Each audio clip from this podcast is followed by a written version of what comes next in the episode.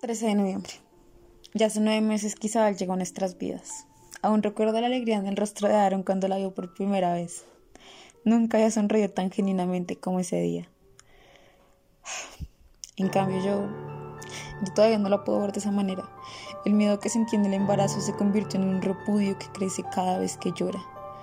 Y es lo único que hace. Llora. Llora porque tiene hambre, llora porque tiene sueño, llora porque algo le duele, llora porque hizo popó, llora antes de dormir y llora antes de despertar. Pero es mi hija. Yo soy quien debe aguantar sus lágrimas.